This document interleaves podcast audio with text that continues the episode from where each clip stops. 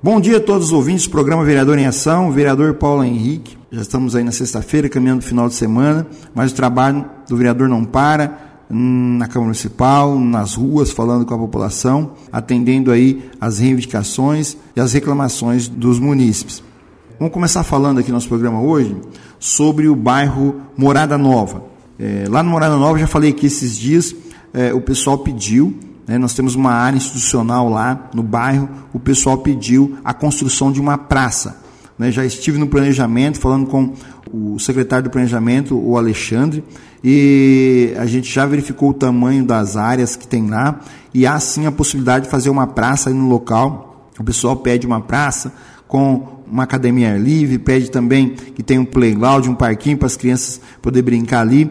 É, já conversei com, com os moradores do bairro, já apresentei para eles o tamanho da área e agora vou falar com o prefeito e com o secretário Alexandre a possibilidade de a gente estar tá, é, já fazendo o projeto daquela praça para que aí a gente já possa dar o pontapé inicial em busca é, da construção da praça no bairro lá, Morada Nova. Lá no Morada Nova também, o pessoal é, eles fazem caminhada ali na Avenida Maria de Fátima Morelo Bendolan. Então, ao longo de toda aquela extensão da avenida, que ela sai da Morada Nova e se estende pelo o outro bairro do lado vizinho, que é o Residencial Romana, e vai até lá na Morada do Campo.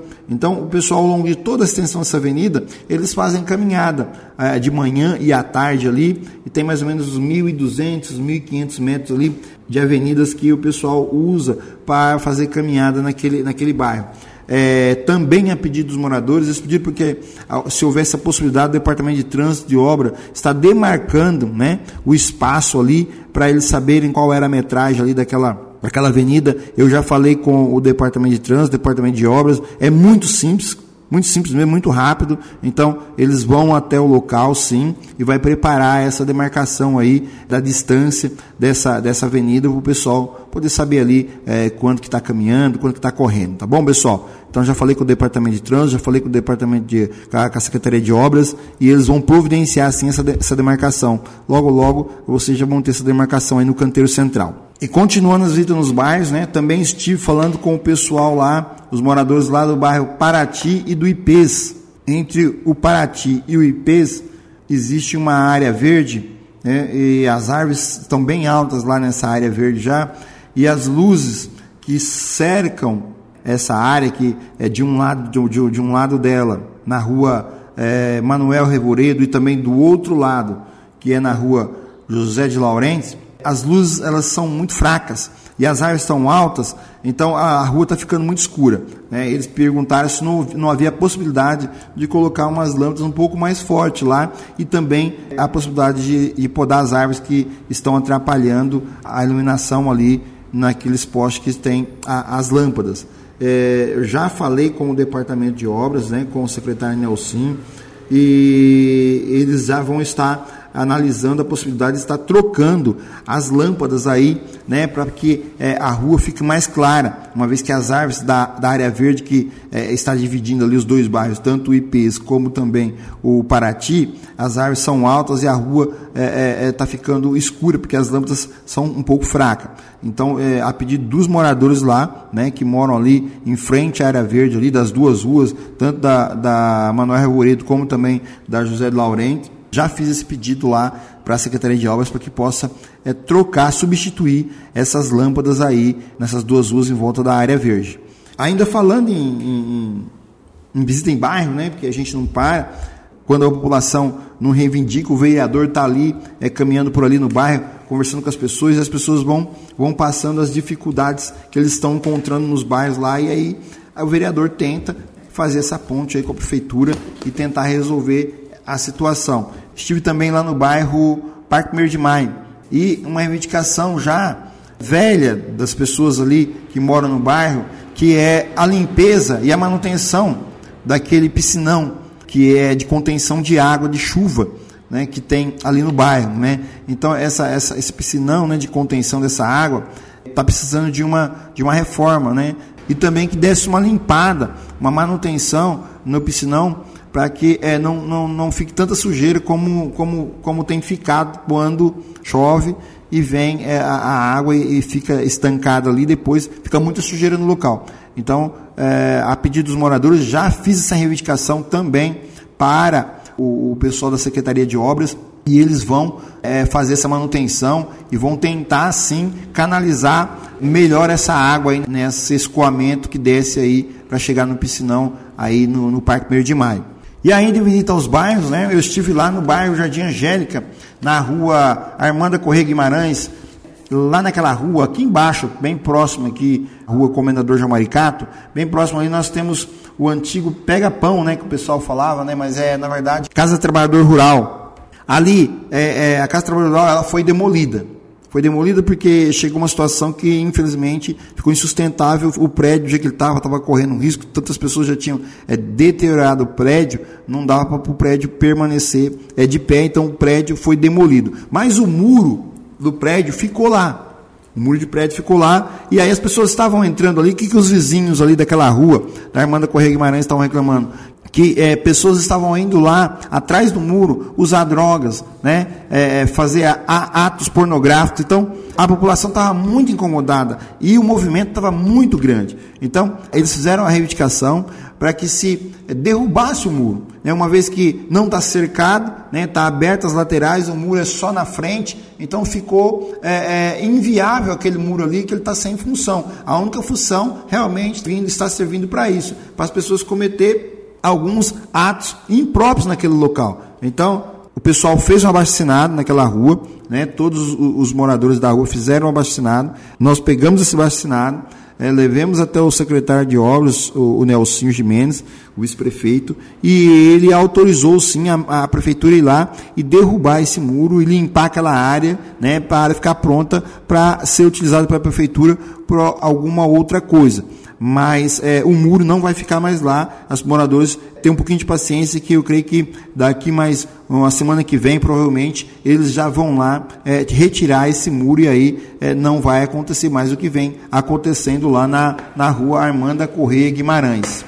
E também, né, falando de bairro, né, eu já falei isso aqui num programas anteriores, que eu estive é, é, lá no bairro Aroeiras, né, a pedido da população lá da rua é, Silvio Cabral, ao longo da extensão dessa, dessa rua, em frente tem uma área verde e um piscinão.